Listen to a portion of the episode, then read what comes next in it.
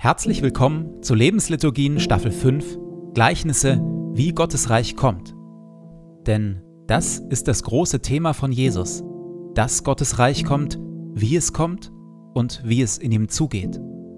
In immer neuen Geschichten und Vergleichen bringt Jesus uns und unsere Welt in Berührung mit Gottes beglückend irritierend anderer Welt.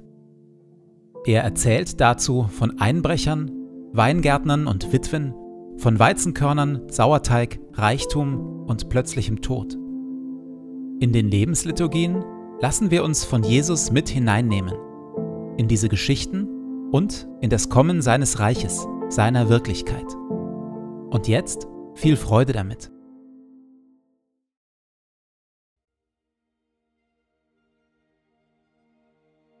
Zu Beginn lasse ich es ruhig werden in mir.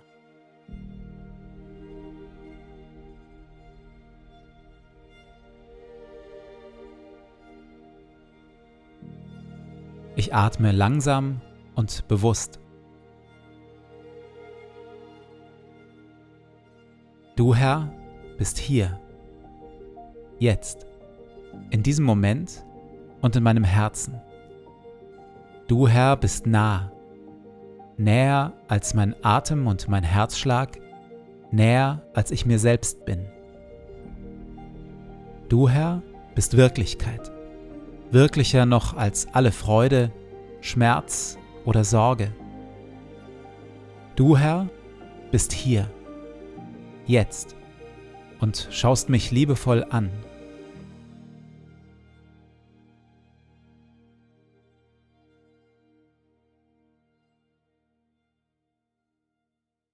Wir hören Worte, wie Jesus Gottes Reich beschreibt, Gottes Reich und wie wir in ihm leben können. Glücklich zu preisen sind die Sanftmütigen und die Friedensstifter, denn sie werden die Erde besitzen und Kinder Gottes genannt werden. Verzichtet also darauf, Böses mit Bösem zu vergelten. Haltet lieber die andere Wange hin. Betet, dass Gottes gutes Reich kommt und sein Wille geschieht. Trachtet immer und überall zuerst nach seinem Reich und seiner Gerechtigkeit dann wird Gott euch alles Übrige dazugeben. Sorgt euch um nichts. Sammelt euch keine Reichtümer hier auf der Erde. Fragt euch nicht ständig, was wollen wir essen, anziehen oder kaufen. Sammelt euch lieber Schätze im Himmel und teilt, was ihr habt, mit den Armen. Wenn ihr betet, tut es mit einfachen, ehrlichen Worten. Und wenn ihr anderen Gutes tut, dann tut es mit Demut und mit Liebe verurteilt und richtet niemanden. Denn selig sind die Barmherzigen und die, die arm sind vor Gott. Gott gibt gerne, haben wir letzte Folge gehört. Aber er will auch gebeten sein. Bittet und Gott wird euch geben. Sucht und er lässt euch finden. Klopft an und er öffnet die Tür. Denn wer bittet, der empfängt. Wer sucht, der findet, und wer anklopft, dem wird geöffnet. Warum eigentlich? Warum spielt das Bitten eine solch große Rolle?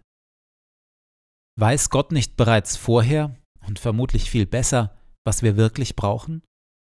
Warum brauchen Gott, Welt und Reich Gottes ausgerechnet unser Gebet?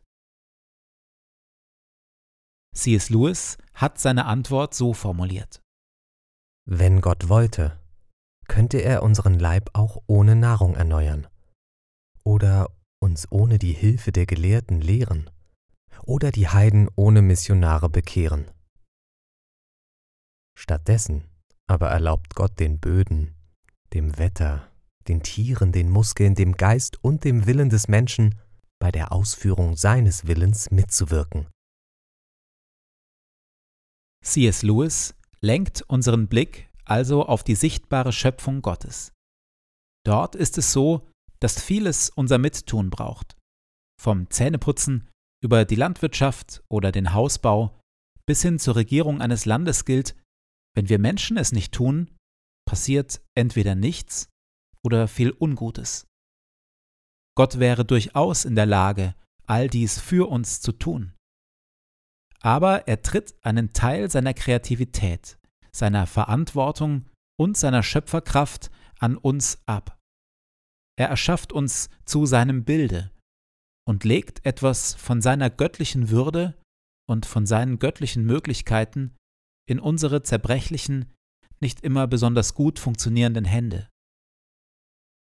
Blaise Pascal spricht hier von der Würde der Ursächlichkeit. Gott hat uns Menschen also die Möglichkeit geschenkt, Dinge initiieren zu können.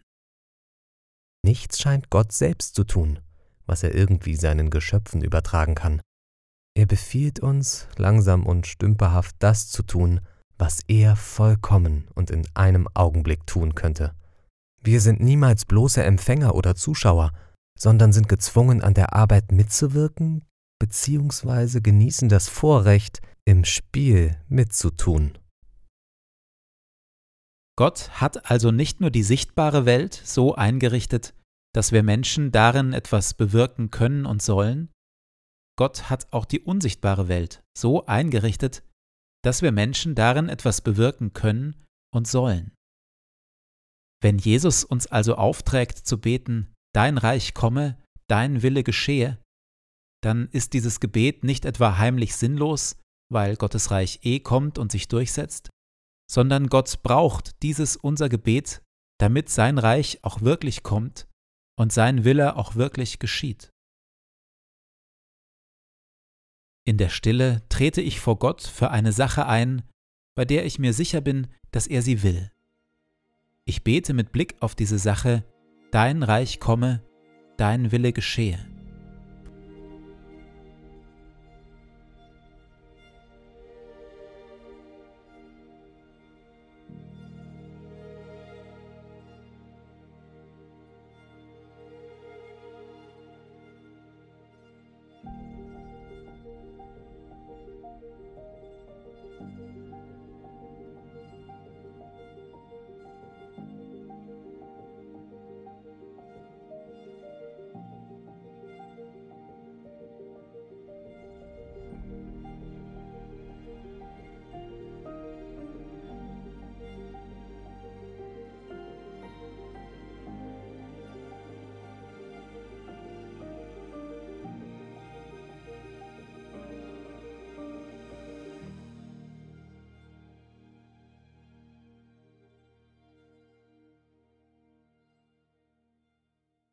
Ich gehe in diesen Tag in dem Vertrauen und mit der Bitte, dass Gottes Reich kommt.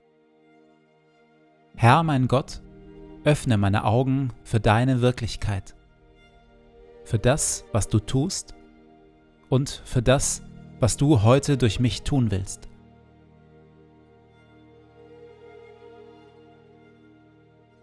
Lass dein Reich kommen und deinen guten Willen geschehen, wie im Himmel so in unseren Parlamenten und den Konzernzentralen unserer Wirtschaft, genauso wie in unseren Schulen, Gefängnissen, Altersheimen und Kirchen. Und natürlich auch in meinem Leben. Sende zu all dem deinen Heiligen Geist, denn dein ist das Reich und die Kraft und die Herrlichkeit in Ewigkeit. Amen.